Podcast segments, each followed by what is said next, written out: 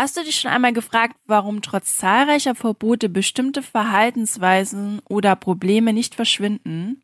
In dieser Folge gehen wir der Frage auf den Grund, warum Verbote oft nicht funktionieren und welche alternativen Ansätze sinnvoller sein können. Daher herzlich willkommen zu Antworten bitte, der Gesellschafts- und Kulturpodcast.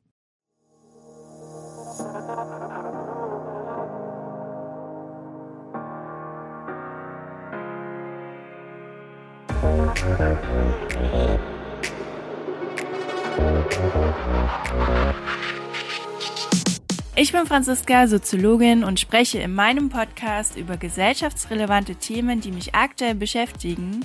Daher abonniere gern meinen Podcast, falls sich das auch beschäftigt, dann verpasst du auch keine neue Folge. Heute geht es ja um das Thema Verbote und die werden ja oft als Lösung für gesellschaftliche Probleme angesehen obwohl sie oftmals auch gar nicht die gewünschte Lösung erzielen. Es gibt ja zahlreiche Beispiele für gescheiterte Verbote, wie zum Beispiel das Verbot von Alkohol in den USA in den 20er Jahren oder auch das Verbot von Drogen in vielen Ländern. Oft haben hier Verbote eher das Gegenteil bewirkt, und zwar, dass sich Drogen zum Beispiel illegal verbreitet haben und auch der Konsum gefördert wurde. Kritiker von Verboten sagen auch, dass Verbote oft nicht die Ursachen des Problems angehen, sondern nämlich nur die Symptome. Außerdem ist es auch so, dass Gewohnheiten tief in uns verankert sind und unterbewusst ablaufen. Wir können Gewohnheiten nur bewusst und mit viel Training ändern und wir brauchen zudem auch Alternativen. Wenn wir keine technologische Alternative oder eine Ausweichhandlung haben, dann können wir unser Verhalten gar nicht verändern.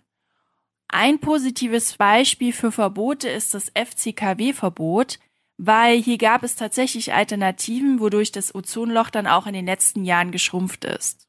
Doch was passiert bei einem Verbot? Laut der Psychologie gibt es genau zwei menschliche Reaktionen auf Verbote. Eine Reaktion ist zum Beispiel die sogenannte Rationalisierung. Das bedeutet, dass wenn ein Verbot ausgesprochen worden ist, wir uns mit dem Verbot abfinden und es uns mehr oder weniger auch schönreden. Wir reden uns also ein, dass wir es selbst so haben möchten. Eine zweite Reaktion ist die Reaktanz, also der innere Widerstand oder auch Protest. Dieser wird ausgelöst, weil wir Menschen auch einen Drang nach Freiheit und Selbstbestimmung haben und weil wir durch das Verbot einer Art Kontrollverlust unterliegen. Und es ist natürlich auch so, dass wir etwas umso mehr haben möchten, wenn wir es nicht haben dürfen. Daher können Verbote auch dazu führen, dass Menschen eben gerade, weil es verboten ist, die Handlungen oder auch Substanzen erst recht reizvoll finden. Eine Frage, die sich Psychologen dann auch gestellt haben, ist, wann reagieren wir mit Rationalisierung und wann mit Reaktanz? Die Forscher von der Universität von Waterloo fanden heraus, dass die Reaktion genau davon abhängt, wie endgültig die Entscheidung ist, also wie endgültig das Verbot auch ausgesprochen worden ist. Die Forscherin Christine Laurent sagt, Zitat, wenn eine Einschränkung in Stein gemeißelt ist, reagieren Menschen tendenziell positiv darauf. Zitat Ende. Dadurch spielen wir die Bedeutung dieser Regel herunter, um besser damit klarzukommen. Sie fanden aber auch heraus, dass sobald eine geringe Chance besteht, dass die Verbote oder die Einschränkung noch verhindert werden kann, es zur Reaktanz führt. Das zeigt sich laut den Forschern auch bei gesamtgesellschaftlichen Entwicklungen, wie beispielsweise bei Demokratiebewegungen. Die Regel lautet hier, dass wenn die Macht eines politischen Regimes als unantastbar gilt, neigen die Menschen zur Rationalisierung.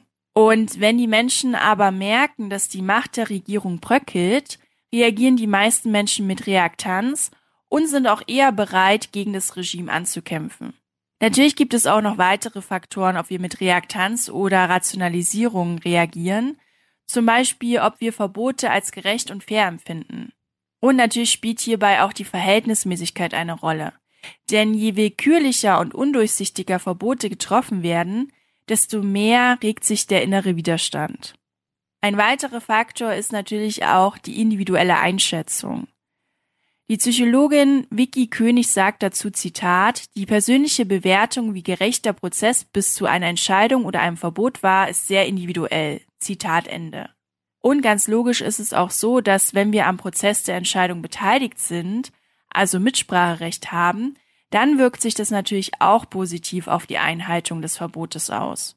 Eine Frage, die sich stellt, ist, warum Verbote noch so oft angewandt werden, obwohl sie nur diese begrenzte Wirkung haben. Einerseits liegt es an politischen Gründen, weil Verbote oft als schnelle Lösung für Probleme angesehen werden. Andererseits ist es aber auch so, dass der Glauben noch weit verbreitet ist, dass Verbote effektiver sind als alternative Ansätze.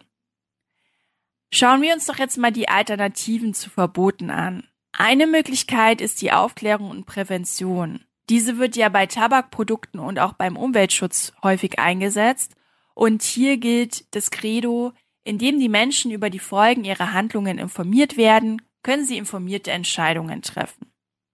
Ein anderer Ansatz ist die Förderung von Alternativen und auch die Bereitstellung von Alternativen. Ich hatte das ja vorhin schon angesprochen. Sofern wir keine Alternativen haben oder Ausweichhandlungen, ändern wir unsere Gewohnheiten nicht. Hier gibt es auch ein schönes Beispiel. Als die herkömmlichen Glühbirnen verboten worden sind, wurden Energiesparlampen und LED-Lampen als Alternative angeboten. Eine weitere Alternative sind Gebote statt Verbote, weil Gebote geben den Menschen eine klare und positive Handlungsanweisung, anstatt nur zu sagen, was sie nicht tun sollen. Ein Beispiel sind Umweltgebote, die uns zum Beispiel sagen, recycle deine Abfälle, spare Wasser und benutze öffentliche Verkehrsmittel. Das sind alles Gebote, die uns eine klare Anleitung geben, wie wir positiv zur Umwelt beitragen können. Es gibt also zahlreiche alternative Ansätze für Verbote und diese finde ich auch sehr wichtig, weil eben Verbote oft nicht die gewünschte Wirkung erzielen, da sie oft nur die Symptome, aber nicht die Ursachen vom Problem angehen. Ich finde, dass Verbote daher nur als letztes Mittel angewendet werden sollten und es ist auch wichtig, meiner Meinung nach, dass Verbote immer kritisch hinterfragt werden und natürlich auch verhältnismäßig sein sollten. So, das war's dann auch heute von mir und dem Podcast. Antworten bitte. Was ist denn deine Meinung dazu? Hast du andere Themenvorschläge? Möchtest du mir auf Insta folgen? Alles dazu gibt es in den Show Notes.